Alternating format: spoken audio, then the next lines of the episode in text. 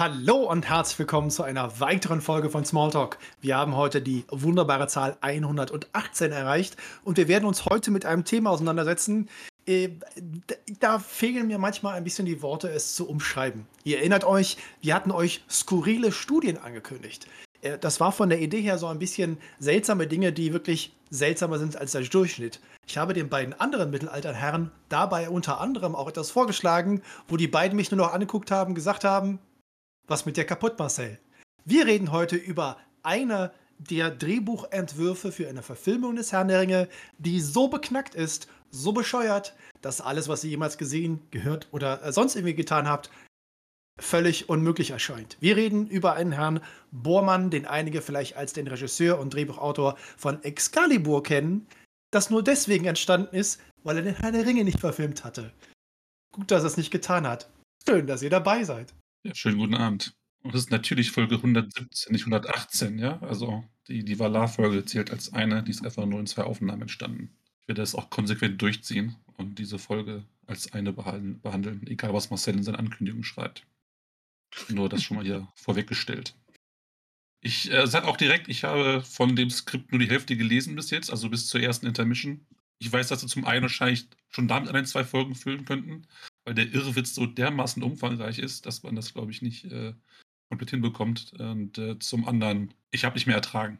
Ich sage es ganz offen. Also es war einfach so viel Stumpfsinn in drei Tagen mich reinzuziehen, äh, hat dann auch mal gereicht. Und ich glaube auch, dass es auch für alle, die uns jetzt zuhören, vielleicht auch die bessere psychologische Entscheidung, dass wir ihnen nicht alles auf einmal zumuten, sondern das vielleicht ein bisschen aufteilen auf äh, mehrere Wochen. Nebenan, ihr geht damit konform, oder?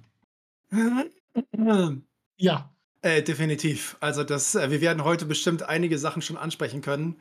Äh, aber äh, also von der Textmenge ist es natürlich eigentlich gar nicht so viel, weil das durchschnittliche Drehbuch äh, hat ja gar nicht so viele Seiten. Äh, das gilt auch für dieses Ding. Aber ähm, die beschreibenden Texte sind also ne, diese, diese Anweisung des Drehbuchautors oder der Autorin, äh, was jetzt zu tun ist, also praktisch so die Landschaft, so ein bisschen die Hintergründe, die Atmosphäre zeigen. Äh, das ist ja das, was mich so äh, absolut äh, in den Wahnsinn treibt. Äh, wollen wir einfach von vorne einfach mal anfangen und, und, und dann gucken, wie weit wir ja, kommen? Vielleicht mal kurz erwähnen, wie es dazu gekommen ist. Also so die, die, ja, die Origin Story. wie gesagt, ich, genau. Ja, wie kam es denn dazu? Marcel, kannst, kannst du, nee, ich wollte einfach nur so, ob Marcel uns ein bisschen was dazu noch erzählen kann, ja. Äh, wo das herkommt und wie der historische Hintergrund zu diesem Screenplay ist. Ja. Also es gibt äh, ein ganz wunderbares äh, Buch, ich glaube von einer Dame namens Kristen Thompson, die hat äh, da mal was äh, nach der Peter Jackson Filmtrilogie geschrieben zu, ein wunderbares Buch. Da kann man sich das auch mal, mal ganz, äh, vor allem auch den Hintergründen der Peter Jackson-Geschichte äh, sich anhören. Grundsätzlich ist es so, Tolkien hat vor vielen, vielen Jahren, irgendwann mal in den 60ern, weil er aufgrund irgendeiner Steuernachforderung, die irgendwie gekommen ist, und wir kennen das, wenn man so ein Briefchen bekommt, aber man sagt so, ah ja, also wir bezahlen jetzt bitte 10.000 Euro nach, und du so, ah. Und Tolkien war damals noch nicht so reich, dass er irgendwie das so locker aus der Tasche hätte zücken können. Ähm, und zum gleichen Zeitpunkt etwa hat irgendeine amerikanische Firma oder irgendein Hansel gesagt, hör mal, hey Junge, wir haben Bock auf so Verfilmung. Wie wär's, wir geben dir ein bisschen Geld für die Filmrechte. Du bist glücklich, wir sind glücklich, wir machen das. Und er so, äh, ja, okay, alles klar. Der klare Hintergrund war dabei, sowohl vom Verleger als auch von Tolkien, dass es unmöglich ist, den Herrn der Ringe zu verfilmen. Die haben also eigentlich gerechnet, für diejenigen, die sich mit Filmrechten nicht so auskennen, ähm, oft wird von einem Buch, weil es oft wird ja eine Vorlage, also ein Buch genommen, nicht äh, Original Script, keiner schreibt ein Drehbuch, sondern man nimmt ein Buch und adaptiert das.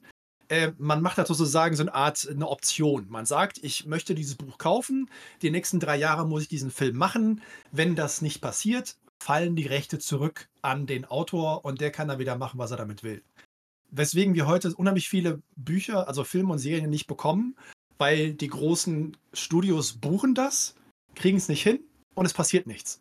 Tolkien und sein Verleger dachten sich, okay, das wird nichts, kriegen wir wieder. Leider hat er sich getäuscht es gab einen Betrüger, so würde ich das nennen, der hat tatsächlich, um die Rechte zu behalten, einen, wer die tschechischen Märchenfilme noch kennt von uns, die so in den 50er, 60ern oder in der DDR gedreht wurden, kennt, der hat einen tschechischen Künstler in, äh, für ein paar Bilder praktisch äh, äh, angeheuert. Der hat ihm ein paar Landschaften gemalt. Der hat dich zusammengeschnitten mit einem Overlay, mit so einer Stimme Hintergrund, äh, den Herrn der Ringe so ein bisschen erzählen lassen. Dann hat er in New York dieses 45, 60-minütige Ding in einem New Yorker Kino zeigen lassen. Leuten draußen einen Dollar in die Hand gedrückt. Die haben einen Dollar bezahlt, um reinzugehen, sich den Film anzugucken, sind wieder rausgegangen. Und damit hat er die Rechte behalten, anstelle dass sie nach drei, vier Jahren wieder zurückfallen an den Autor. Okay? Also nur um das zu. Bullshit. Aber er hat die Rechte behalten, weil konnte natürlich in London oder Oxford niemand nachweisen, ob dieser Typ nicht irgendwie betrogen hat. Aber er hatte den Nachweis, ich habe einen Film gemacht, ich habe ihn gezeigt, ich habe die Rechte behalten. Dann sind United Artists auf den, äh, aufs Ding gekommen und haben gesagt, hier komm, gib mal Geld, wir machen da irgendwie mit was. Zwischendurch haben die Beatles irgendwie gemeint, sie hätten da Bock drauf. Das war totaler Bullshit, hat auch nicht funktioniert. Und ja, dann gab es noch ein paar andere Sachen. Lange Rede, kurzer Sinn. Irgendwann kam mal ein Mensch äh, namens Bormann dazu und sagte, ich habe Bock, das zu machen. Weil da jahrelang immer dieses Thema war, wir wollen Herrn der Ringe mal verfilmen. Ähm, und der hat ein Drehbuch tatsächlich komplett geschrieben für die Verfilmung seines Herrn der Ringe. Wir sind dann irgendwie so in den 70ern, also wir haben das Manuskript vorliegen aus dem Jahr 1970. Und Tolkien hat das zu sehen bekommen. Wessen Wecker ist das? Das ist mein Wecker. Ich werde ihn jetzt ausstellen und ihr erzählt weiter. Wir sind an dem Punkt, Bormann hat ein Skript und wir machen das. Bis gleich. Ich bitte darum. Ja, also Bormann hat den Auftrag bekommen, dieses Skript zu schreiben und hat sich dafür mit einem Architekten namens Rospo Pallberger was übrigens ein super Hobbit-Name ist, oder? Äh, wenn du jetzt irgendwie auf die Tolkien-Tage gehst, im Cosplay und sagst hier, krause Haare, grüne Weste, ich bin Rospo Pallberger, geht keine einzige Augenbraue hoch. Das wird einfach geschluckt. Weil dieser Mann war Architekt und aber trotzdem an diesem äh, Drehbuchentwurf beteiligt, warum auch immer. Und die haben sich laut Aussage von, von Borman sich irgend so Cottage in Irland in der Einöde gemietet, die die Wände halt mit, mit Seiten aus dem Herrn der Ringe tapeziert um behaupten zu können, sie wären quasi während des Prozesses im Buch selbst gewesen. Und ich weiß nicht, was sonst noch da diese, diese Cottage passiert ist. Ich glaube, es waren keine Frauen anwesend, weil das zeigt sich im Laufe des Skripts, dass die Jungs irgendwie anfangen zu fantasieren und haben da, glaube ich, ein halbes Jahr vor sich hingewerkelt, um dann mit diesem Skript in die zu kommen. Und was ich sehr schön finde, ist, dass das Burman ähm, erzählt, dass er von Tolkien gehört hat, dass er ganz froh sei, dass das halt, äh, also mit Schauspielern gemacht wird und nicht, nicht als, als äh, Trickfilm. Hat aber alle anderen Feedbacks, die er bekommen hat, von Tolkien unter den Tisch fallen lassen. Es gibt wohl einen, einen Brief, ähm, wo man halt erkennt, dass Tolkien in etwa genauso das gelesen hat wie wir wahrscheinlich. Er hat angefangen, am Anfang noch relativ minutiös alle Fehler und Ungereimtheiten drunter zu schreiben und ab dem dritten Teil des Skriptes ist einfach nur noch, nee, das geht einfach nicht, ich habe keine Lust mehr, die Briefe abgeschickt.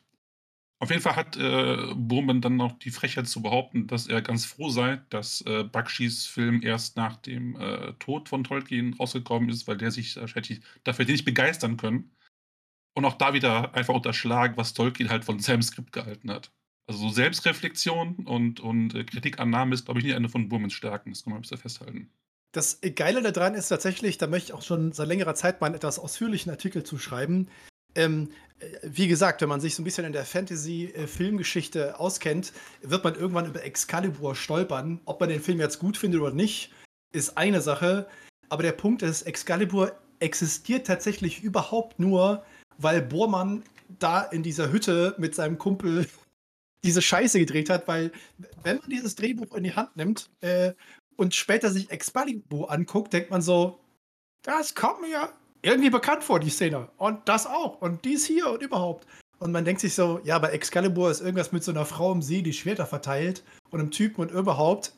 Das macht aber überhaupt nichts, weil der Herr der Ringe ist ja praktisch genau dasselbe. Und das Bohrmann, Mann. Ja. Ja. Ja, aber dann sag doch mal, wie es losgeht. Ich, ja, da, da, uh. Hey, der Anfang ist geil. Die erste Szene ist total geil. Nein, Alter, nein, Nein, da ist gar nichts geil an dem Teil. Ist überhaupt nichts. Wow, wow, wow, du, wow. du steigst irgendwie ein. Nein, ey, nein, auf keinen Fall. Alter. Kamera, ich, du, Kamera du liest die ersten Zeilen. Kameraflug ja, ja, Mittelerde, du siehst alle genau. Landschaften, oh geil. Ist doch total, ist ja wie Game of Thrones, Mann. Du siehst ja. die Karte, du weißt Bescheid. Ja, genau. Mhm. Ja, ganz groß. Du kommst ja direkt, also wir starten ja im Fest, nichts davor. Ja, wir sind ja direkt Doch. da, wo Frodo praktisch deine erste Rede hält. Nee, der, der, der erste Beginn, Beginn ist halt diese Kamerafahrt, die in Mordor beginnt, am Mount Doom. Was ich ja. für eine Geschichte, die meiner Meinung nach im Auenland beginnt und im Auenland endet, nicht so ganz passend ist. Es geht ja nicht um Mordor. Mordor ist nicht der Hauptschauplatz von Herrn der Ringe, sondern das Auenland. Und was er halt alles andere halt mit dem Auenland gemacht hat. Also, das ist schon mal so eine, eine Priorität, wo man sich denkt, hm, komisch. Aber andererseits, ja, von mir aus, dann ist halt mit der Karte an. Die Karte ist ja hübsch und so. Wir mögen die Karte ja offensichtlich, aber tatsächlich nimmt ja diese Kamerafahrt einfach die komplette Geschichte schon mal vorweg. Nur rückwärts. Und dieses, dieses Sense of Discovery und was kommt als nächstes, wird damit alles schon vorweggenommen und praktisch äh, sich selber gespoilert. Ja, aber das, weißt du, ich nehme das nicht wahr, weil das ist der Titel. Weißt du, das ist so, da laufen die Sachen durch und dann fliege ich da über Mittelerde. Ja, super, ist ja ganz groß. Hat er ja wunderbar beschrieben. Und dann bin ich aber direkt im Fest. Also wenn der Film wirklich anfängt, bin ich im Fest. Ja, es ist ja. weder, dass Gandalf da irgendwie auftaucht, dass die Vorbereitungen irgendwie noch zu sehen sind, sondern wir sind im Fest und eigentlich auch in dem Moment, wo er seine Rede hält oder Rede halten möchte. Weil das ist ja auch so geil. Er fängt ja mit seiner Rede an und auf einmal ist Gandalf da, der vorher gar nicht da war und macht Feuerwerk und da, ah, guck mal, wie witzig und allem drum und dran. Und dann ist man schon das erste Mal so, äh, okay, was ist denn mit, was ist denn, Alter, was hast du denn da gelesen? Oder warum hast ja, du das so zusammengestaucht? Ja, aber du musst dir ja vorstellen, es sind, so, das sind so die kleinen Feinheiten, die kleinen Details, die ich über alles liebe in diesem, in diesem Ding. Er, er zeigt ja, also wenn man jetzt überlegt, wir sind in dieser Szene, Bilbo steht da am, am Partybaum und sagt so, ha, liebe Hobbits und Rede und hast du nicht gesehen. Äh, und auf einmal, wie du gerade sagst, Gandalf tauchte auf wie der Rockstar, so mit Bam und Feuerwerk und überhaupt. Aber nicht nur das, sondern es zeichnet sich zuerst am Himmel in Fraktur in der Schwabacher und so einem dicken, fetten 19. Jahrhundert deutsches Manuskript ein G ab. Also nicht einfach nur ein G oder die Rune, sondern Schwabacher oder Fraktur, so einer gebrochenen Schrift, ein dickes, fettes G. Als ob das irgendwie, halt, keine Ahnung. Das ist halt Mittelalter. Ja, Diese Schrift klar. ist, bist du instant im Mittelalter, Junge. Ey, Schriftgeschichte. Zeit, wo statt IY benutzt wurde. Weißt du Bescheid? Schriftgeschichte, meine gebrochenen Schriften. Egal. Lassen wir das so stehen, aber hey, ja. es ist ein Amerikaner und er denkt sich halt ja. so, ist Europa so. und. Also eine der Prämissen von dem Skript ist, dass es alle drei Bücher in zwei Stunden zusammenfassen kann. Das heißt, er hat nicht viel Zeit, um Charaktere ja. einzuführen, zu erklären, ihnen Raum zu geben für Nein. Dialoge oder Entwicklung. Sondern wir haben da jetzt einfach einen, einen Hobbit, der ist halt im Bild für 10 Sekunden und sagte, ich gehe jetzt. Und taucht nie wieder auf. Richtig. das finde ich einfach, einfach überragend an, diesem, an, diesem, an, diesem, äh, an dieser Szene. Dass du, bevor du auch nur annähernd halt irgendwie sagen kannst, auch diesen, ja diesen Bilbo mag ich in irgendeiner Form, sagt er, ich bin weg. Beziehungsweise er sagt es ja nicht, er wird ja von Rockstar Gandalf, nachdem er da sein Intro hatte, ziemlich äh, ja. gebullied, das zu sagen. Und das halt auch vor allen Zeugen. Das ist nicht so, dass wie Bilbo sagt, ich bin weg und, und geht, sondern er sagt, ich will eigentlich gar nicht losgehen und ich möchte eigentlich hier bleiben. Ist doch ganz nett. Und Gandalf so, äh, vielleicht doch. Und äh, ja, ich finde, es hat einen sehr merkwürdigen Vibe. Stell dir gerade vor, du bist auf der Party von einem Typen, der vielleicht dein Freund ist, dein Nachbar, ne, ein Verwandter von dir, den du ganz gern hast. Und dann wird halt klar, dass dieser Zauberer, der halt hier irgendwie Feuerbälle schmeißen kann und, und, und, und irgendwelche Runen an den Himmel projizieren kann, dazu gezwungen wird, mitzuteilen, dass er abhauen wird. Und das gegen den Willen desjenigen, zu dessen Geburtstag du angekommen bist. Und alle so, hm. Also ich wäre da in der Szene unangenehm berührt als Gast. Würde da irgendwie mir Gedanken machen und vielleicht auch die Behörden einschalten. Aber das ist, bin halt ich. Ja, da war ich und, auch äh, so ein dieser bisschen, Eindruck ach, von Gandalf bleibt auch konstant so. Also der Gandalf ist wirklich einfach, also wir haben ja, machen immer so Gags über Gandalf äh, im, im Herr der Ringe selber, dass er so ein bisschen arrogant ist, ein bisschen herrisch. Dieser Gandalf aus diesem Skript ist einfach das größte Arsch, was da rumläuft. Da sind so viele Szenen mit dem, wo du denkst so, wie bitte? Der war bei Nienna in der Lehre. Ich weiß es nicht. Ah, nee, das ist auf jeden Fall auch geil, weil du dann so, also du, du, du kannst ja nicht drum herum, um das zu vergleichen. Und dann, und dann liest du das und denkst dir so, hä? Ja, vielleicht bleibe ich. Auf vielleicht noch eine Woche, noch einen Monat oder vielleicht ein Jahr. Und du denkst dir so, was? Wo kommt das denn jetzt her? Und dann, wie ja. du gesagt hast, so Gandalf, Alter, du gehst, du verpisst dich jetzt. Ja, das ist so, alles klar, was geht hier? Oh, nee, das ist, äh, äh, das ist auf jeden Fall schon ziemlich seltsam. Das hast du schön zusammengefasst, Seppel. Aber wie es dann auch weitergeht, das ist so sie sind dann noch mal kurz oben im im in Beutelsend. Da gibt's ja, glaube ich, dann ich du, ich habe 70 Seiten gelesen und dachte dann, irgendwann verwischen sich die Sachen auch. Und dann ist ja auch eigentlich gar nicht so viel Diskussion, sondern schwuppdiwupp ist er dann weg. Also all Also, diese? Interaktionen, die wir ja auch kennen. Wir sollten vielleicht eine Sache erwähnen, weil Garland auch darauf hinweist. Er hat zwar recht, also er sagt hier, der Film fängt aber in Bilbos Studierstube an, was nicht ganz stimmt. Es fängt an mit Tolkiens Arbeitszimmer.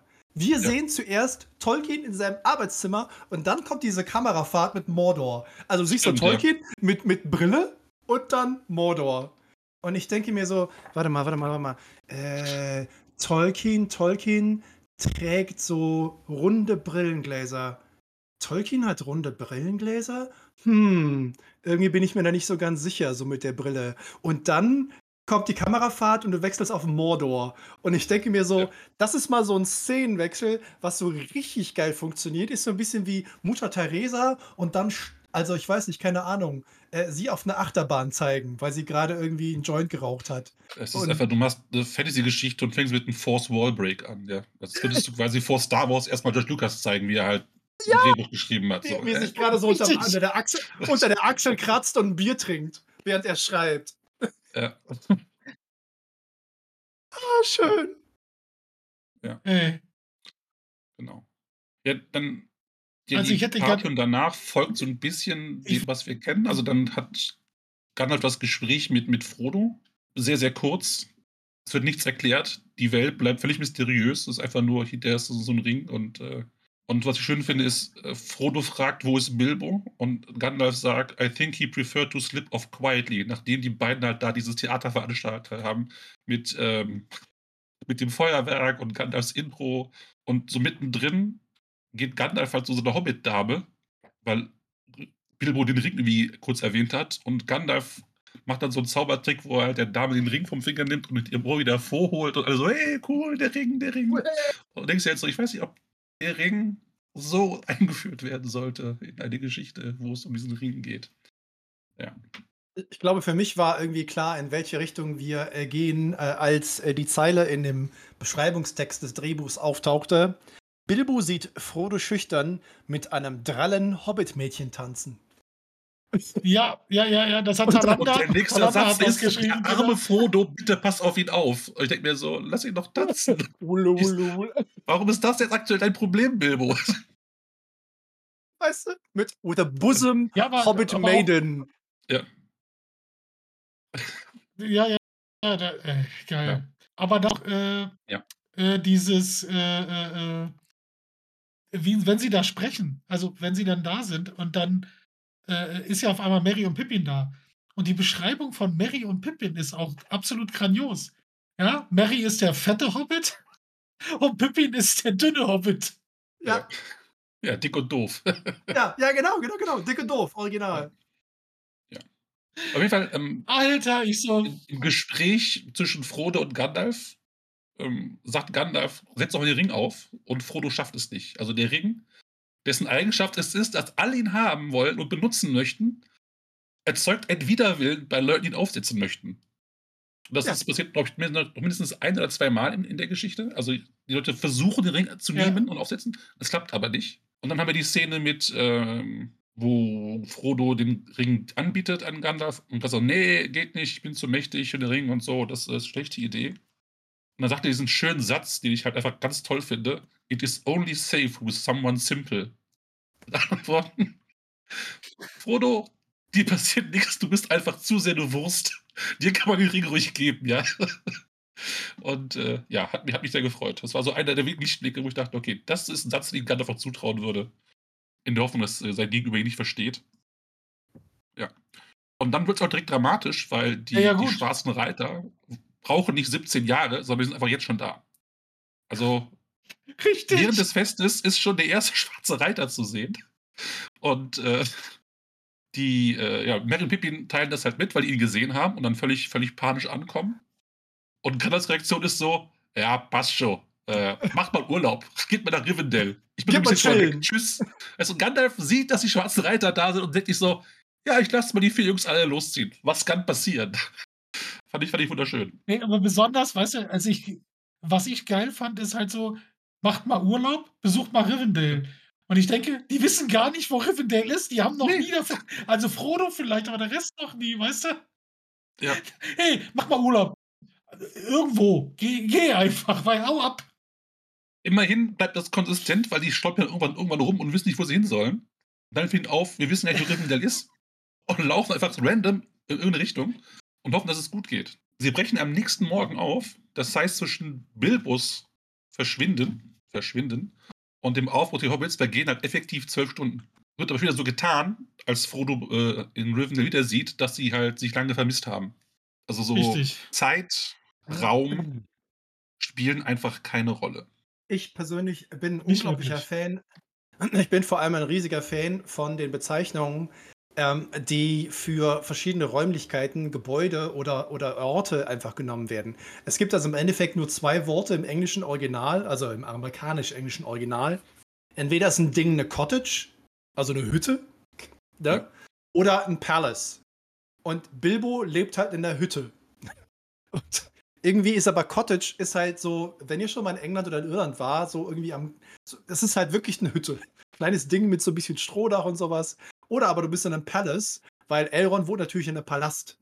Also das ist so, das ist so eine Vorstellung zwischen, äh, es gibt im, im europäischen Mi Mittelalter so typisch amerikanische Geschichtsvorstellungen. Also entweder haben Leute in Hütten gelebt oder in Palästen. Oder es gibt keinen Zwischen. Ist so nix. Und äh, wie Herr Seppel zu Anfang schon sagte, die haben sich da eine Hütte eingemietet und da offensichtlich sehr viel geraucht äh, und gesoffen und sonst irgendwas getan. Und ich glaube, sie haben gedacht, sie wären so, also Beutelsend war ja ihr Zuhause. Und das kommt immer und immer wieder vor. Äh, und äh, dass die, die schwarzen Reiter einfach oft, also Mary Pippin kommen ins Gespräch reingerannt von Gandalf und Frodo und sagen so, Hilfe, Hilfe, schwarze Reiter. Und nicht so, was wird, äh, wä? Ja, ja. Und dann ziehen die schon los, oder? Oder habe ich das irgendwie. Dann ziehen sie weil... los und ähm, ja. Ja, ja, bis hierhin war ich, war, ich, war ich negativ äh, schon unterwegs. Aber dann kommt der Satz, wo ich wusste, es wird ab jetzt einfach nur noch absurd. Und zwar laufen die durch die Gegend und dann ist halt das Zitat wörtlich im Skript. Suddenly they are in a field of buttercups. Naked children run and play among the golden flowers. The hobbits blink and grin and Mary belches. Ja. Und ich frage mich halt, welchen Zweck verfolgt diese Szene? Was, das ist, was ist die Intention des Drehbuchschreibers, ein Feld zu zeigen, mit nackten Kindern und der Hobbit rülpst dazu. Übrigens, Mel rülpst die ganze Zeit. Das ist seine Hauptcharaktereigenschaft während des gesamten Drehbuchs. Mary Belches. Mary Belches, ja. Mary Belches. Ja. Und ich denke immer so, das ist wahrscheinlich so, so ein Wortspiel, das sie sich ausgedacht haben und voll lustig fanden auf Droge, weil Mary Bells ist halt so hübsches Glockengeläut irgendwie, ne? Oder halt ein Hobbit, der die ganze Zeit rülpst. Also ja, ich kann mir richtig vorstellen, du hast so eine dramatische Szene, Schlacht, Battle, irgendwas irgendwie. Und im Hintergrund hörst du so Rülps. Und alle wissen, hey, Mary ist da. Show, don't tell. Ab da wusste ich, es wird irgendwie anders. Also bis dahin war es einfach nur ein schlechtes Skript mit keinem Verständnis für das Material, was verfilmt wird. Man muss halt viel zusammenstopfen und hast ja nicht gesehen. Auch, ist ja auch aus den 70ern, also die, vielleicht hat man auch vom Storytelling inzwischen ein bisschen was zugelernt und whatever. Aber das war so, so random mittendrin ohne Sinn und Verstand. Und ja, das passiert doch ein paar Mal. Was, ja, was, was wir nicht vergessen dürfen, ist ja auch, also wie gesagt, sie, die kommen rein, der schwarze Reiter, bla bla, und dann so, ja, komm, äh, macht mal Urlaub, äh, Rivendale soll schön sein um die Jahreszeit. Weißt du, und dann rennen die los und er ruft ihn zurück, äh, Frodo, du hast den Ring vergessen. Ja? Das, das ist ja auch noch so, das, er rennt erstmal los, ja. lässt den Ring liegen. Also du denkst ja so, Alter, was? Ach, geil. Aber das mit den Kindern, da habe ich auch so, das habe ich so zweimal gelesen. Ich sage so, ey, was? Da springen nackte Kinder. Warum?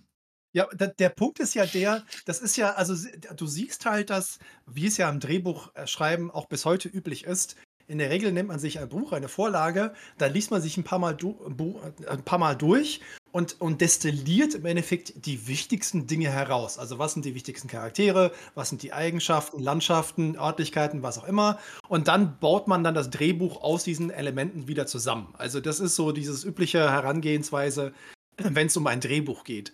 Und äh, wir wissen ja, dass Pilze ganz wichtig sind äh, im Leben der durchschnittlichen Hobbits. Deswegen ist die Szene vor diesen nackten Kindern ja, die Hobbits sind auf einmal plötzlich in so einem Pilzfeld gehen in die Knie und machen nur so äh, äh, äh, und fressen Pilze und sind natürlich, weil sie Pilze fressen, voll auf Droge. Und diese Szene mit nackten Kindern, alles, was danach passiert, ist halt Drogenrausch.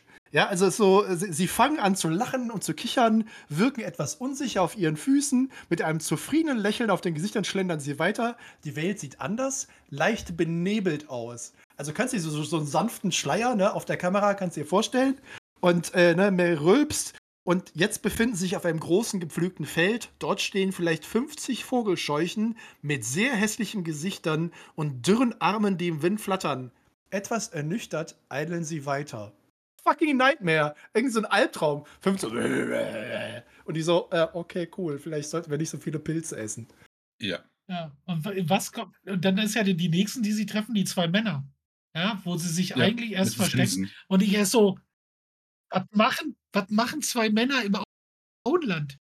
Ja, also, ja, das ernten. ist noch mal für alle klar. Erntehälfte. Ja, ja, ernten. Ach, ach Ernte, ja, ja, okay. Jedenfalls sitzen sie da und dann reden die ja miteinander. Ja, hast du gehört? Wenn wir einen Hobbit, also da geht es nicht um einen bestimmten. Die sind Erntehelfer, so wie ihr es gerade beschreibt, für einen Hobbit, den sie sich auch einfach fangen könnten und gegen Kohle verkaufen könnten. Weil ja offensichtlich irgendwer, die schwarzen Reiter vielleicht, ja einen Preis auf die Köpfe ausgesetzt haben. Bringt uns mal einen Hobbit. Ja, alles klar, hier ist einer. Das ist auch so geil. Und dann mit geht den ja, Sensen. Und das ist auch so geile, ne? Mit den Sensen, genau. Und das Geile daran ist, wie Frodo, wie es schön beschrieben wird, Frodo geht ja dann hin, sinngemäß so, Huhu! und setzt sich einen Ring auf und verpisst sich. Und geht dann zu den anderen. Und die so, ja. ey, was ist denn hier los? Hast du das, äh, was? Da denkst ja. du dir auch schon so, hä? Aber da, die sind doch, glaube ich, doch. Äh, ja, dann, dann lass das. Ja, genau. Also die Szene ist ja scheinbar aus dem, aus dem Tänzel Pony rausgenommen worden. Also sie haben gesagt, wir müssen was zusammenstreichen, haben das Tänzel Pony komplett rausgenommen und dachten sich, die wichtigste ähm, Nummer in dem Pony passiert ist, dass Frodo dumm rumsingt, den Ring aufsetzt und dann verschwindet. Und Leute verwirrt zurückbleiben. Und das haben sie dann destilliert auf Frodo. Der halt, macht dann, macht, der macht nicht sogar einen Purzelbaum oder so, so, so einen Salto so über die Typen. Ja, ja, Bruce ja. Lee. Genau. Und das, ja. äh, das endet damit, dass du dann, siehst du dann nur so, so einen Kuhfladen, der von einem unsichtbaren Fuß zermatscht wird und dann zieht Frodo den Ring ab und äh, die Hobbits sind so, wow, was für eine coole Aktion. Du bist in Kuhscheiße getreten. Ja, mit nacktem Fuß, ja. Erstmal rülpsen. so, und jetzt, oh, der, Mann, jetzt, jetzt, denkst du dir so, okay, cool, pass auf, das mit den Erntehelfern ist irgendwie ein so lustiger, lustiger Einsatz. Wir kommen jetzt auf jeden Fall zu Bauer Maggot und der Farm und dann erklären die so ein bisschen Hintergründe zum Schwarzen Reitern, Bockenburger Fähre, Kriegloch, die ganze Szene. Und ich gucke so auf den Text und denke mir so, das ist alles nicht da. Das nächste, was wir bekommen, ist, äh, äh, dass die schwarzen Reiter oder was auch immer natürlich hinter ihnen her sind was ja auch im Buch tatsächlich so stattfindet. Natürlich werden die Hobbits von den schwarzen Reiter, also einem, verfolgt. Und auf einmal schwumm sind sie im Wald. Und ich so, äh, was? Was? Moment. Und, und die Bäume, also die Bäume sind da tatsächlich auch, ne? Es sind halt Huons ja vermutlich.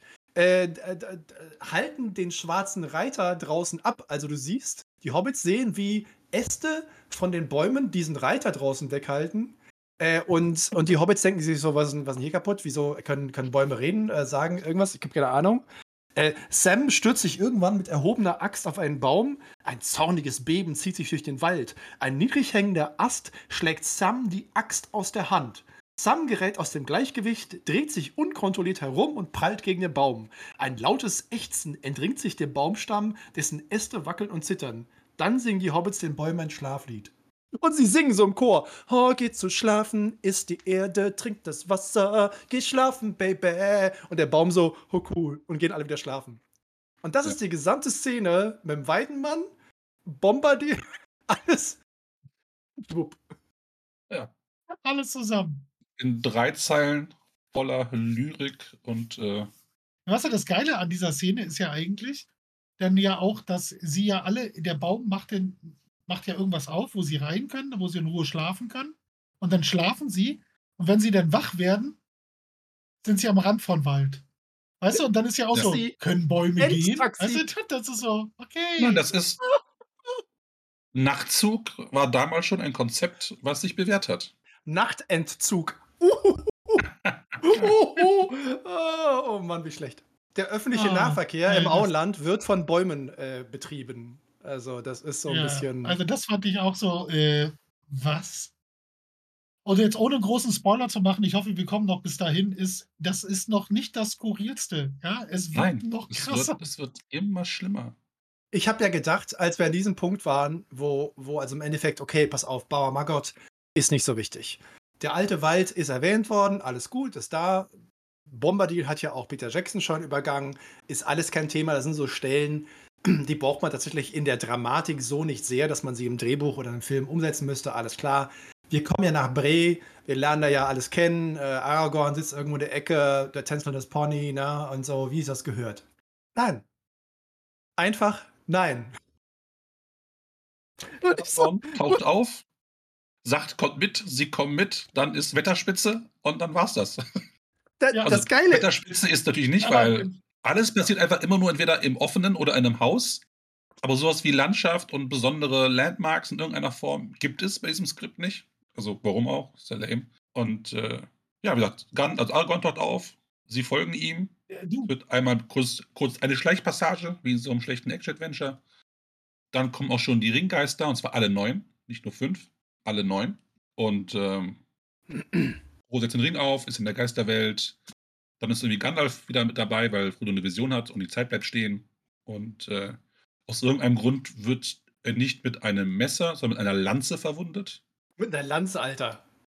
Trotzdem heißt es später bei Elrond, äh, Blade pierced his irgendwas, aber gut. Lanze, Blade, Details. Und also, äh, ja, das ist dann, weiß gar nicht, hauen die neuen aber wieder ab. Und was natürlich überhaupt keinen Sinn ergibt, weil die neuen sind alle da. Frodo ist verwundet, sie haben die Oberhand und laufen weg.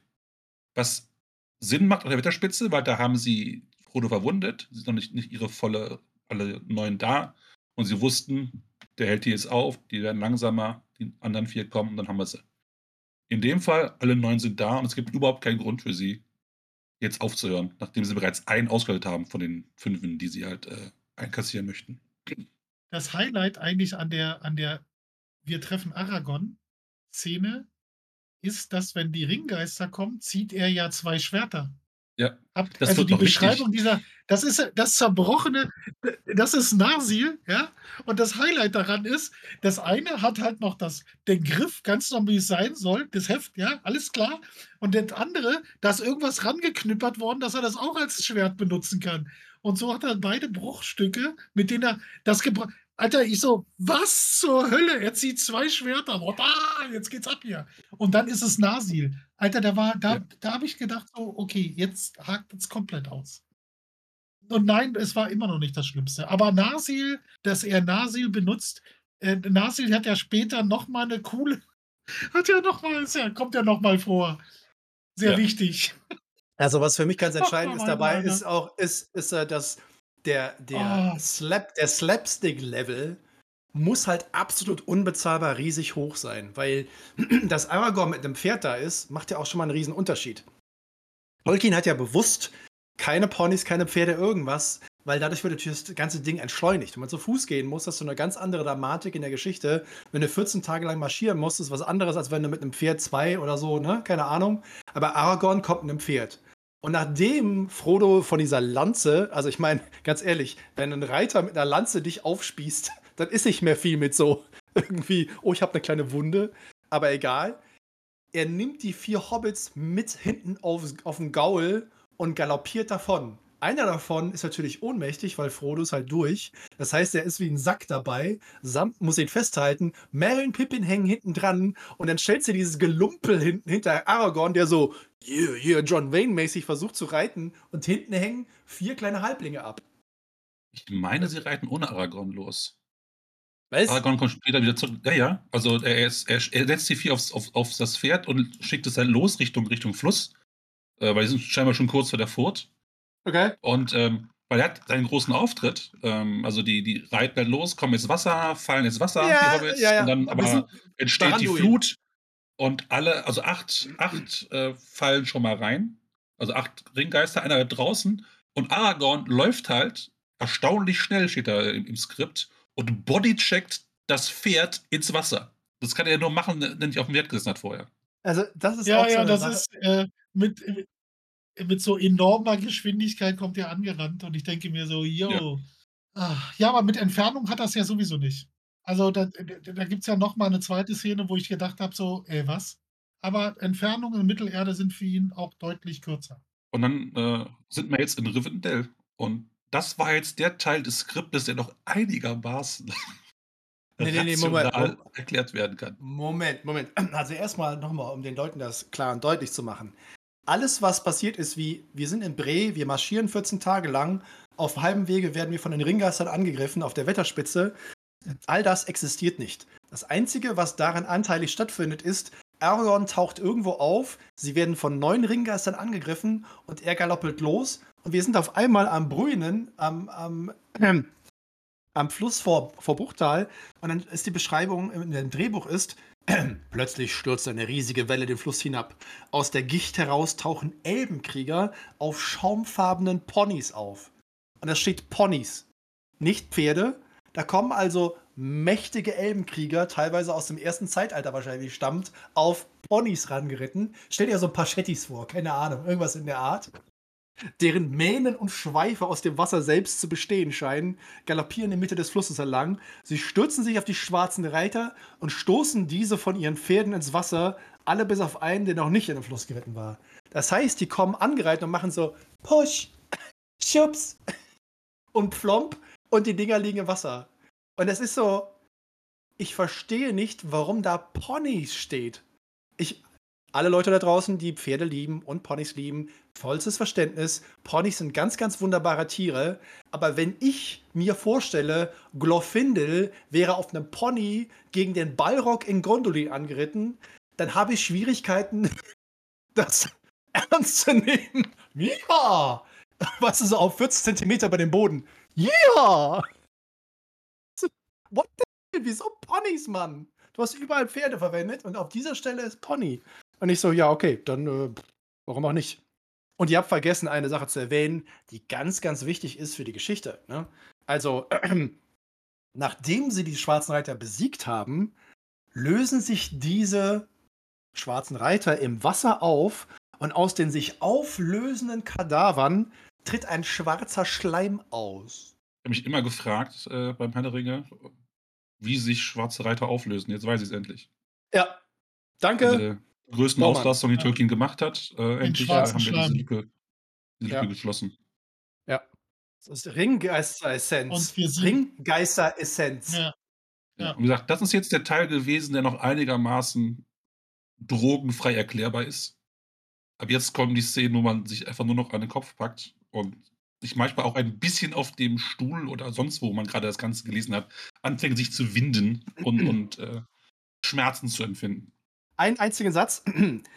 Die 13-jährige Arwen. Ja, kommen wir doch noch zu, Mann. Achso. Lass uns doch jetzt okay. erstmal das, okay, okay, das Setting erklären, wo das Ganze stattfindet. Ja? Also wir beginnen jetzt nämlich mit, mit Frodos Heilung. Und das muss ich so vorstellen, also Frodo liegt auf einem Tisch aus Kristall, auf dem als Relief die Karte Mittelerdes eingetragen ist. Dieser Tisch, den ich schon mal nicht wirklich als Krankenbett geeignet finde, steht halt im Raum, wo Elrond sitzt. Auf seinem Thron. Er ist ja der König der Elben. Um diesen Tisch herum sind äh, so eine Art Tribünen. Da sitzen alle weisen Könige und Krieger Mittelerdes. Es werden keine Namen genannt, aber sie sind einfach da. Auf der Tisch der einen Seite sind die Hobbits, auf der anderen ist Aragorn, irgendwo turnt Boromir rum und Gimli. Und dann wird Frodo halt wieder ins Leben gesungen. Er liegt nackt auf dem Tisch. Von Blättern bedeckt.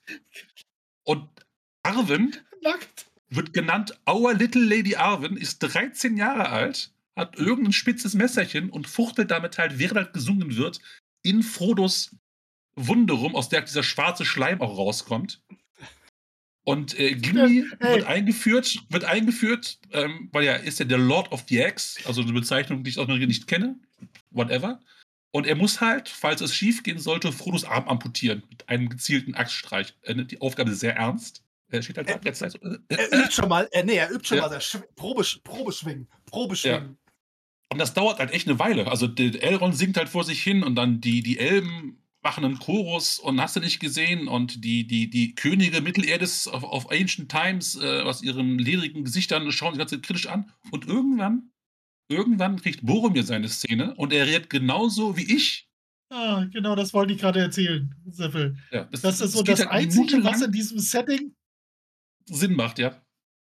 Und Boromir kommt halt an und sagt halt, Alter, ich bin zehn Tage geritten durch Schlamm, Frost und, und über, über Land und über Stock und Stein, um mir halt eure scheiß Gesinge anzuhören für irgendeinen kleinen hässlichen Moment, den keiner interessiert. Und dann dachte ich mir so, äh, ja, tolle Charakterzeichnung, Leute, es ist echt super. Ich, ich konnte nicht mehr. Äh, das ist das Beste, das ist das Beste, wie die, das, von der ganzen völlig skurrilen Szene. Du liegst nackt auf einem Tisch mit Blättern bedeckt. Ja, eine 13-jährige Arwen kommt und stochert in dir rum. Da steht ein Ark, da steht ein Zwerg, der dir versucht, den Arm abzuhacken. Weißt du, du völlig skurril. Und dann kommt Boromir und du, du verstehst ihn so komplett. Du weißt ja. genau, Alter, du hast so recht, ja. Und dann, eben, als ich gelesen habe, weißt du, wie das zu den Entfernungen, ja, also ich glaube, im Original sind es über 100 Tage, dass er unterwegs ist. Und dann so, ich bin zehn Tage und zehn Nächte geritten, zwei Pferde sind unter meinem Arsch verreckt. Weißt du so, was? Weißt du, so angeben. Ich habe zwei Pferde kaputt geritten, Mann. Kannst dich mal angucken, wie geil ich bin. Oh, alter Schwede, ey. What the fuck, das war so krass. Ey, äh, diese ganze Bruchtal, alles im Bruchtal ist irre. Ja, Moment, ja. wir sind ja, wir sind ja noch, das ist ja erstmal der Anfang. Das ist ja nur der Anfang. Wir haben die Szene, man stellt sich das vor. Bildlich, visuell betrachtet, ist das ja ganz großartig. Die Kamera fährt hoch, du siehst diesen riesigen runden Tisch aus Kristallglas, ne? Und, und äh, du siehst, wie Frodo darauf liegt, mehr oder minder nackt, nur so ein bisschen dezent, wahrscheinlich an den Nippeln mit zwei Blättern bedeckt und halt die 13-jährige Arwen, die da rumpult. Was ich aber vergessen habe zu erwähnen, ist, dass dieser Kristallkisch hatte so eine Art Verlängerung. Also der wächst ja praktisch hinaus, hinauf in so ein Kristallkuppeldach überhalb dieser Halle, also der großen Halle. Und da oben äh, steht ein, steht ein Elb mit so einem kleinen Handspiegel und fängt das Sonnenlicht ein. Das Sonnenlicht, so, so, äh, und, und lässt das Licht nach Stimmt. unten fallen. Und unten ist ein anderer mächtiger Elbenkrieger, wahrscheinlich hat er sein Pony dabei, und fängt das Licht von seinem Kumpel oben ab und leuchtet mit dem gespiegelten Sonnenlicht auf die Wunde Frodos, um ihn mit dem Sonnenlicht zu heilen. Während Arwen mit dem Messer in der Wunde rumpult und Gimli so. Gleich, gleich, gleich. Und das ist visuell so glorreich. Ich, möchte das in ja. dem Film umgesetzt sehen. Das sieht so ich geil aus. Ich wird, visuell, es wird mehrmals erwähnt, dass halt der Knochen durchscheint durch den Arm, weil der immer transparenter wird. Ja. Ja. Ja. Wichtiges der, Detail, habe ich der Einfluss, der, gefragt. Der, der Einfluss Leute, der Morgoklinge. Ja. Und für alle, die jetzt zugehört haben und das jetzt skurril gefunden haben, es wird noch getoppt. Ja. Weil nachdem Frodo geheilt ist, also am Ende pult Arwen halt so ein Stück von der Klinge, also der Lanze. Klinge, Lanze, es ist einfach gute Verkehrs at this point anymore. Rausgeholt hat, gibt's dann halt, ähm, ist Frodo geheilt. Die, die Elben jubeln und Boromir, der vorher noch richtig gemotzt hat, springt auf den Tisch in so einer Jubelpose und sagt so, ja! Und freut sich halt wie so ein, wie so ein Schneekönig. Also es geht halt gut aus. Äh, mit, mit Frodo. Wir sind alle sehr froh, weil wir Frodo im Laufe des Spiels sehr ans Herz geschlossen haben, weil er hat ja bis hierhin absolut keine Eigenschaften gezeigt und, glaube ich, vier Sätze gesagt oder so, laut Skript. Und dann beginnt sofort der Rat von Elrond. Ja, Moment, Moment. Wir müssen an dieser Stelle aber eine Kleinigkeit nochmal erwähnen, weil wir ja. haben ja schon erlebt, also Gandalf ist ja der Supertroll. Gandalf ist das mega Arschloch. Von der ersten Sekunde, als er mit seinem Schwabacher Fraktur G am Himmel und der Explosion so, yeah, Gandalf ist da. Das singen die Hobbits. Also ich meine, Gandalf taucht bei Bilbo auf der lange Feier auf und alle so, yeah, Gandalf der Grau ist da, jetzt kann die Party starten.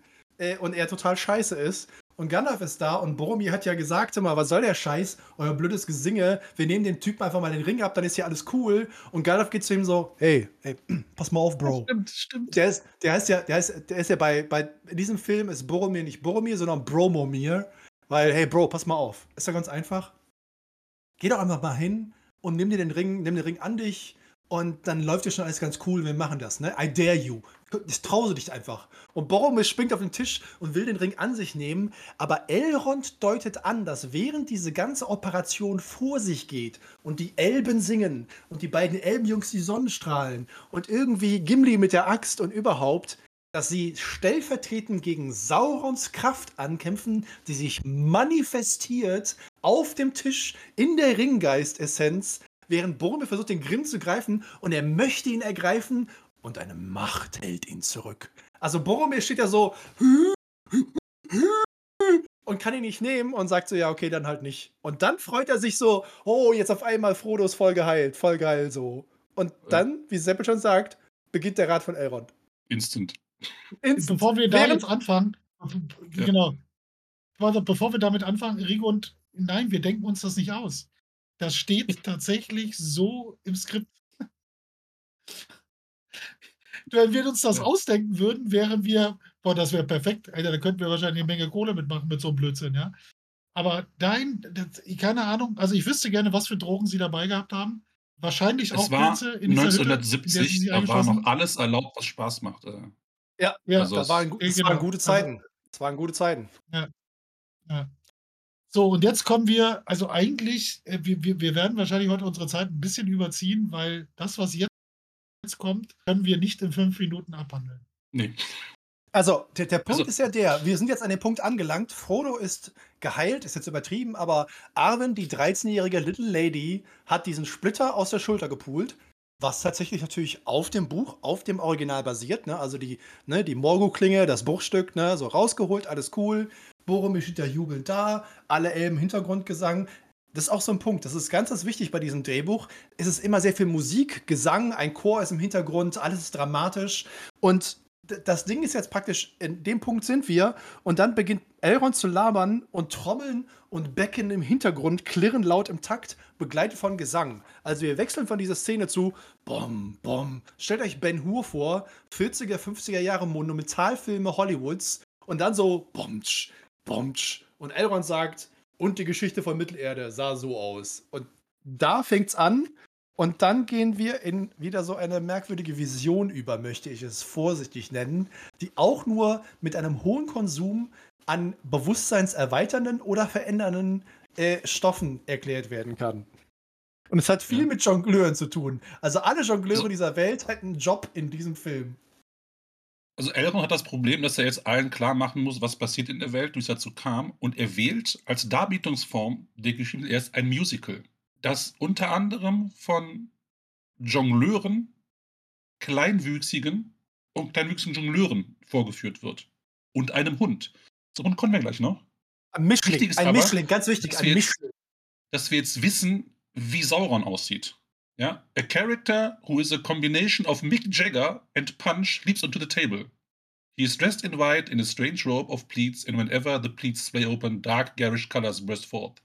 A harsh musical beat accompanies his character. He, Sauron, struts menacingly around the table, the others retreat in front of him. Also, wir wissen jetzt, ich weiß nicht, ich weiß nicht wer Punch ist. Das ist oh, groß geschrieben, das scheint irgendein Charakter zu sein, aus den, der in den 70ern bekannt war. Keine Ahnung. Nee, Punch, Punch, Punch ist eine Figur, die auch aus Shakespeare so stammt. Das ist im Endeffekt der deutsche Kasper. Das ist dieser, dieser, dieser Joker, dieser. Das macht es ja noch bescheuerter. Ja, natürlich. Also, die, meine Übersetzung ich, ich davon ist. die ganze Zeit an Mick Jagger aufgehalten. Ja, wie kommst nein, du nein, darauf zu sagen, nein, dass Sauber wie Mick Jagger aussieht? Nein, nein, nein, nein, nein. Eine Mischung aus Mick Jagger und dem fucking Kasper. Moment, Moment, stopp. Also, ich habe versucht, es zu übersetzen. Äh, es, springt ein, es springt ein kleiner Mischlingshund auf den Tisch, rennt bellend hin und her, ne, um erstmal die ganze Szene einzuleiten. Wer im Hintergrund halt, ne, umtsch, umtsch, die Trommeln und die Becken laut klirren und klappern und es wird gesungen und Elrond fängt an zu erzählen. Gefolgt von einer, von einer Gestalt, die eine Mischung aus Mick Jagger und einem Kasper darstellt und eine Art weißes Lappenclown-Kostüm trägt, wo sich jedes Mal, wenn die Stoffsichten sich verschieben, schreiend bunte, aber zugleich finstere Farben darunter abzeichnen. Sein Auftritt wird von harten musikalischen Klängen begleitet. Er, Sauron, stolziert bedrohlich umher und alle weichen vor ihm zurück.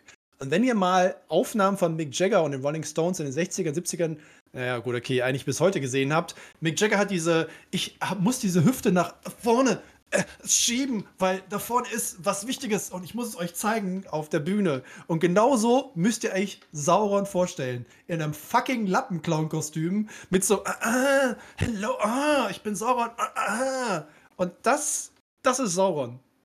Ich meine, es hilft nicht, dass ich halt nicht den Mick Jagger 1970 vor Augen habe, sondern Mick Jagger von 2024. Aber ich glaube, im Gesamtkontext ist jetzt auch nicht mehr der Unterschied, der den Braten fett macht. Ich frage mich halt, Hund, nein. Weil der Hund. Ist, ist dieser Sauron schlechter als Rings of Power? Ja oder nein? Das ist schwierig. Schreibt, schreibt in die auf, Kommentare. Wir müssen jetzt auf jeden Fall den Hund nochmal hier anbringen, weil der hat eine wichtige Rolle. äh, und zwar: The outstanding characteristic of the play is the dog. Forever playing and performing with the ball, Klammer auf, the ring. Der ja, ja, Ring ja, ja. ein Ball symbolisiert, mit einem Ring, wie auch immer and recognizing none of the players as his real master. The dog symbolizes fate and also the ring's own will. Ja, dieser Hund alleine. Also ich, fasse es mal zusammen. Einfach mal ganz klar. Das Skript sagt, dass der Ring dargestellt wird durch einen Hund, der einem Ball hinterherläuft. Das ist deren Verständnis vom einen Ring. Das ist das, die Metapher, die sie gewählt haben, um dem Publikum zu zeigen, was der Ring ist. Ich lasse es einmal so wirken.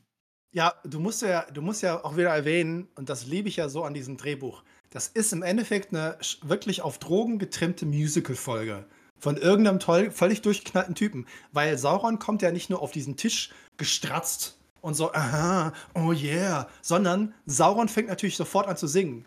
Und er singt, I am Sauron, Lord of the One Ring. I covered the three. I long for the seven. I lust for the nine. To find them, bring them, rule them, bind them.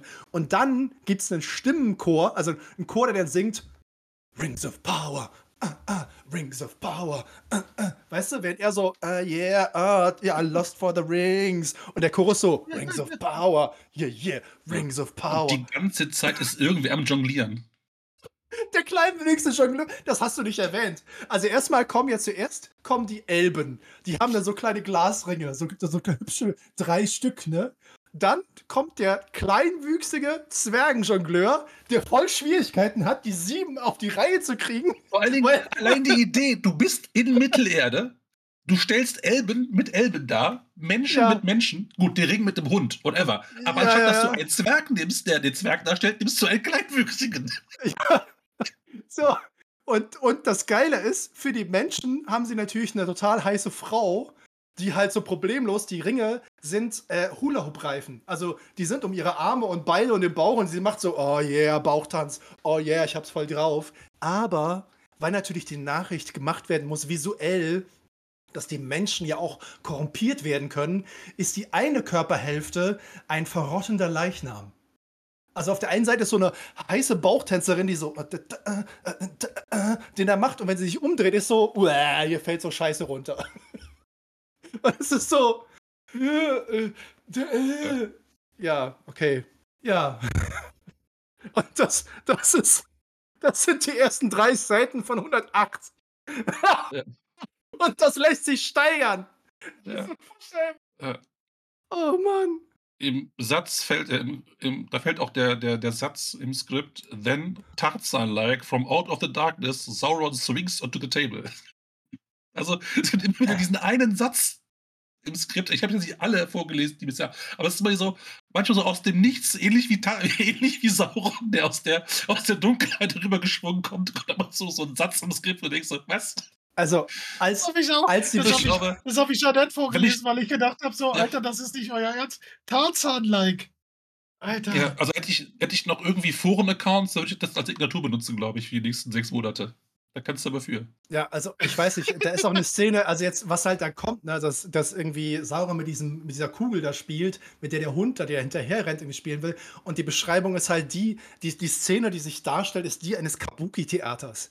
Und wer sich mit der japanischen äh, wunderbaren Kunstform des Kabuki-Theaters ein bisschen auskennt, kriegt halt gerade so ein bisschen Anfall und denkt sich so: Moment, also von wegen Fourth Wall durchbrechen, Tolkien am Anfang, keine Ahnung, aber auf einmal so, Kabuki in diesen stilisierten, oh, Darstellung. und auch das alles so Schnittfiguren und äh, ich dachte mir so, okay, die Anweisungen kommen ja nicht im Film vor. Wenn man einfach nur ein bisschen die Atmosphäre beschreiben will im Drehbuch, ist das völlig legitim. Aber ein Kabuki-Theater, während, wenn du Punch sagst im Originaltext, denkt jeder britisch lesende Mensch sofort an die Figur, die bei Shakespeare eine unheimlich wichtige Rolle spielt. Also Midsummer Night's Dream, Midsummer Nachtstraum. Da ist Punch natürlich eine ganz wichtige Rolle, weil der Kaspar macht den ganzen Blödsinn und jeder denkt sofort an diese Figur.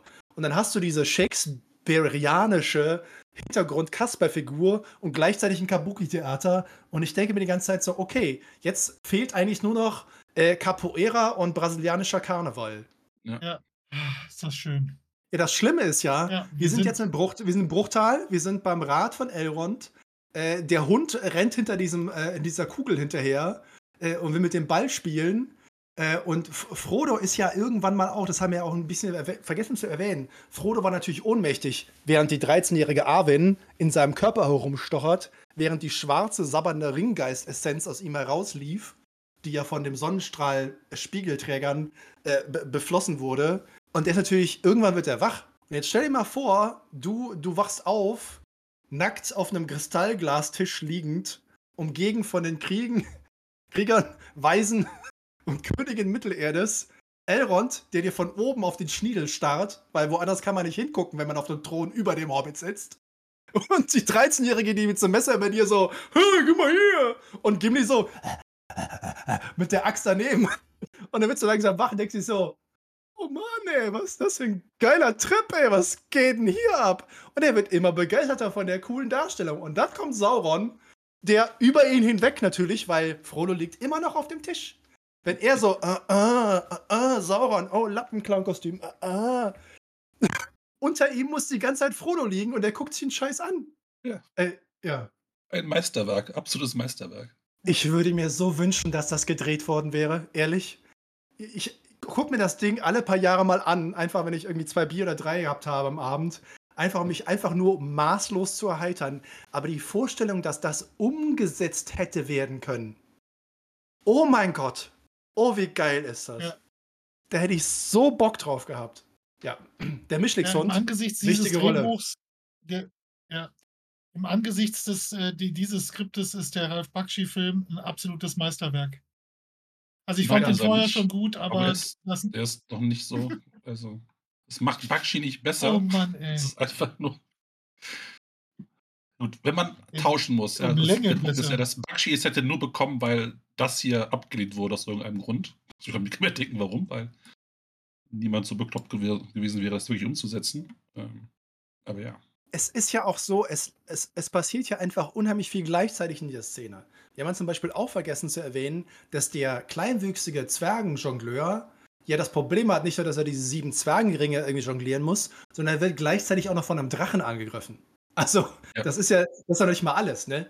Ja, es wird ja, also es wird ja alles gezeigt in der Form. Es ist ja alles quasi in diesem Musical, wird es halt entsprechend musicalartig dargestellt, was passiert. Also der wird er von einem Drachen angegriffen, seine Ringe verliert er und Sauron sammelt die halt ein, weil die ne, sind verloren die Zwerge, er hat drei davon und vier sind von den Drachen.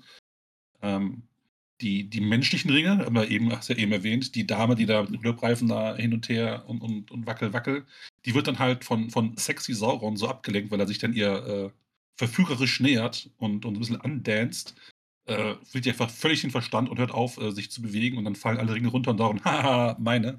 Also auf dem Niveau werden dann halt verschiedene Szenen, die eigentlich erzählt worden wären, bildlich dargestellt. Meine Lieblingsszene ist die, ähm, der Konflikt zwischen Saruman und, und Gandalf dargestellt wird. Und äh, Saruman throws open his cape and pulls his phony beard over his head. It looks like flowing blonde hair and he, and he behaves like a femme fatale. Saruman grabs Gandalf and the two roll around the table. Das ist jetzt einfach mal in a nutshell, was in Orthanc passiert ist. Ja, weiß er Bescheid. Ist jetzt absolut im Bilde, wer Saruman ist, seine Motivation und äh, warum er so handelt, wie er handelt. Eindeutig. Dabei, während all dies passiert, hörst, hörst du ja immer, Elrond, Elrond erzählt ja im Hintergrund einfach brutal weiter. Er versucht ja zu erklären, was passiert ist. Er versucht, die, die Exposition, die Informationen rauszubringen. Und er labert die ganze Zeit, während Sauron diese ganzen Nummern abzieht. Was wir auch vergessen haben, ist ja, dass ja beschrieben wird, dass es eh nur zwei Zauberer gibt. Ja, ja.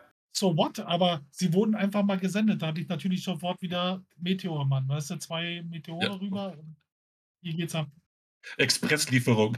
Doppel Luftpost. Doppel, Doppel Trebuchet. Ich hätte ganz ist da per Luftpost.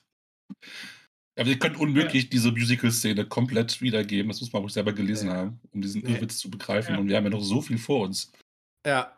Ja, aber ich würde dir tatsächlich einen Cut machen, weil das nächste ist so geil. Also, was mir dann durch den Kopf geht als nächstes, das äh, bedarf wieder eine etwas längere, aber das ist, wie gesagt, das hört ja an Skurrilität gar nicht auf. Regund hat gerade geschrieben, dass sie mit verstörenden Bett Bildern ins Bett gehen wird. Und Talanda hat mit äh, guter Voraussicht gesagt, äh, wir sind noch lange nicht am Ende. Die Bilder werden noch krasser. Ja, jetzt sollten wir auch im Interesse unserer Zuhörer äh, hier einen Cut machen, weil dann können wir nämlich das Ganze ausdehnen auf, also noch mindestens zwei Folgen, glaube ich, wenn das so weitergeht. Das heißt, ihr habt dann drei Wochen lang schlechte Ja, Träume, ja. nur eine. Irgendwo taucht da zwischendurch, irgendwo zwischendurch hörst du auch noch aus der Ecke, aus, vom Aside so ein Gollum, Gollum. Also ist völlig Ja. unmotiviert, auf einmal so Gollum, Gollum. Und ist so, Ja, also es kommen jetzt auch zwei Szenen, bis, die wirklich, wirklich erwähnenswert sind und zumindest für die zweite bin ich auch, glaube ich, nicht in der Lage, mental das jetzt hier, hier vorzutragen. Das ist äh, das heute gelesen und es hängt noch ein bisschen nach. In dem Sinne haben wir hier einen schönen Spoiler. Äh, Ja. Nicht Spoiler äh, wie heißt das? Cliffhanger. So, Cliffhanger ja. machen wir hier. Cliffhanger, genau. Gott. Ja. ja. Äh, also 2024, Smalltalk macht Cliffhanger. So ist das halt. Ja. Cliffhanger, Fotokalender, alles im Start, nur bei uns. Und äh, nächste Woche haben wir einen Gast. Ich glaube, dem tun wir es nicht an, dass wir während seines Beiseins über dieses Skript reden, aber in zwei Wochen vielleicht. Mal gucken. Vielleicht taucht so ein Gollum irgendwo auf. Oder ein Aragorn plötzlich mit einem Pferd oder so und zwei Schwertern. Ja. ja, also eigentlich sind es ja nur, es ist so ein, also ja, gut, okay. Was so ein echter ein, Kämpfer ist. 13, ja. Ja, der 13-jährige Arwen, Alter. Die so rumpult, Mann. Den Fotorenner, ja, den gibt es. Äh, ich suche den Link kurz raus. Ist natürlich klar, dass ich diesen Link auf jeden Fall mit unseren Zuhörern teile. Das ist ja guter Fanservice. Aber natürlich. Ja. Ja, Ponytime würde ich auch jederzeit unterstützen, finde ich eine gute Sache, muss ich ja mal erwähnt haben. Ja, warum äh, Sauron äh, weiß trägt, naja, es ist halt so ein Lappenclown-Kostüm. Ich weiß nicht, ob äh, euch das Prinzip des Lappenclowns bekannt ist. Das ist in Köln ein ganz klassisches System. Das sind übereinander, deswegen der Name Lappen, übereinanderstehende Stoffstücke. Die sind normalerweise alle sehr, sehr bunt. Aber der Vorteil ist natürlich, das ist auch so eine Anspielung wahrscheinlich später auf Saruman, auf Many Colors, der vielfarbige, der hat ja eigentlich ein weißes Gewand und sobald er sich bewegt, wird er so bunt. Und ich glaube, das soll eine Anspielung darauf sein, Sauron hat, trägt halt dieses Lappenklang-Kostüm und wenn er sich bewegt, siehst du die verschiedenen Farben darunter. Äh, das ist eine sinnbildliche Darstellung der Vielschichtigkeit und Vielfarbigkeit Saurons, die des Betrügers. Weil in Wirklichkeit ist er gar nicht so, sondern er ist böse und überhaupt. Ja, ich äh, frage mich in auch. In Wirklichkeit Mick Jagger, jetzt wissen wir es. Eine Mischung aus Mick Jagger und einem Kasper. Ja. Der so. Mick Jagger nicht schon Kasper genug wäre. der mit der Hüfte voran, mit der Hüfte voran, über einen Kristallglastisch, über einen nackten Frodo. Das ist der Cliffhanger. Denkt einfach ja. an dieses Bild und denkt an uns. Ich möchte, ja, dass, dass Marcel auf den Tolkien-Tagen, also jetzt dieses Jahr wird natürlich als Goldbeere gehen, aber danach möchte ich ihn als Mick Jagger im Kasper-Kostüm sehen. Ja. Das ist schon mal mein erster Antrag für 2025. Ich äh, glaube, das äh, wäre definitiv äh, die Sache wert. Wir könnten einfach als Bohrmann-Charaktere aus dem ja. nicht verfilmten Herr der Ringe-Skript durch die Gegend laufen und du würdest hundertprozentig völlige Hardcore-Tolkien-Fans kennenlernen dadurch, weil nur die ja. sich diesen Scheiß freiwillig, naja, was heißt willig, ne? Aber ja. es ist viel zu geil und vor allem, ich habe die, man hat die Bewegung von Mick Jagger ja vor Augen, wie er über die Bühne da stratzt und äh, völlig selbstbewusst von seinem äh, Penis ja offensichtlich ist ja so, so eine Wünschelrute, ich äh, sehe nicht Wasser, sondern das andere Geschlecht, keine Ahnung. Und wie er durch die Gegend läuft. Und ich frage mich ja, was Sauron auf diesen. Wie groß ist dieser Kristallglastisch? Meine Fresse, was für eine Bühne ist das? Und wir, ihr habt euch noch aufgeregt, dass bei Bakshi Elrond mit seiner kurzen Hose, sodass die Leute alle ihm in den Schritt gucken können, auf diesem erhöhten Stuhl sitzt oberhalb des Tisches, der Teil des Tisches ist. Weißt Kann es sein, dass, dass Drehbuchautoren und Regisseure einfach zu Hause keine Tische haben und die es nur aus Erzählungen kennen und deswegen halt absurde Vorstellungen entwickeln, wenn sie einen Tisch beschreiben sollen? Wo kommt denn das her? Äh, äh, weiß nicht. Also ich meine, eine, eine, erhabene Position ist ja von Vorteil, wenn man eine kurze Hose trägt, ne? Und nichts drunter. Ja. Ein neues Rätsel für mich, an dem ich mich äh, beschäftigen kann. Warum wissen Drehbuchschreiber nicht, wie Tische aussehen? Ein, äh, eine, eine letzte Sache, die mir gerade durch den Kopf geht, ist ja, weil wir ja gesagt haben, es ist ja relativ viel weggelassen worden, war auch die, die, also in diesem ganzen Theaterstück kommt ja auch die Schlacht des letzten Bündnisses. Ja? Wir haben ja. auf der einen Seite Elendil und auf der anderen Seite haben wir Gilgalad. Und Isildur findet gar nicht statt. Die Szene ist auch merkwürdig beschrieben. Also Gilgalad, Elendil-Nummer, also beide spießen sich quasi an Saurons Schwertern auf, aber keiner bringt ihn um. Und dann ist der Ring weg. War der Mischlingshund. Ja. Der Hund. Ja, der ist ja dann ins Wasser gegangen und wurde von irgendwie zwei Kreaturen, wurde der, ja, ja, das, also wir haben ein paar Sachen weggelassen, weil wir uns auf das Wesentliche konzentriert haben, auf die Absurditäten, die so krass einfach sind, wo einem nichts mehr zu einfällt und man sich echt fragt, Alter. Wie kann man in so einem Zusammenhang von das Wesentliche sprechen? Das finde ich so schlimm. Das passt so. Es ist. Ich. Ja. Ich bin mal gespannt, wie sie die 13-jährige Arwen dann an Aragorn verheiraten. Aber gut, okay, wir haben noch zwei Folgen vor uns. Wir freuen uns auf euch. Schön, dass ihr dabei wart. Ja, schön, schönen Abend noch trotz allem. Ciao. Danke, dass du dir diese Folge Smalltalk angehört hast. Wir hoffen, sie hat dir gefallen. Wenn du dich über unseren Podcast informieren möchtest, kannst du das gerne über unsere Social Media Kanäle tun. Du findest uns auf Facebook und auf Instagram als Smalltalk und auf Twitter als SmalltalkPod wie in Podcast. Dort findest du auch immer den direkten Link zu unserem Discord-Server, auf dem du live mit dabei oder dich mit anderen Tolkien-Fans austauschen kannst. Am meisten freuen wir uns natürlich über ein Like oder ein Gefällt mir oder noch besser, du abonnierst uns beim Podcast-Anbieter deines Vertrauens. Das hilft uns nicht nur auf unserem Weg zu Ruhm und Reichtum, sondern es bietet uns auch die Möglichkeit, mehr Leuten Mittelerde näher zu bringen.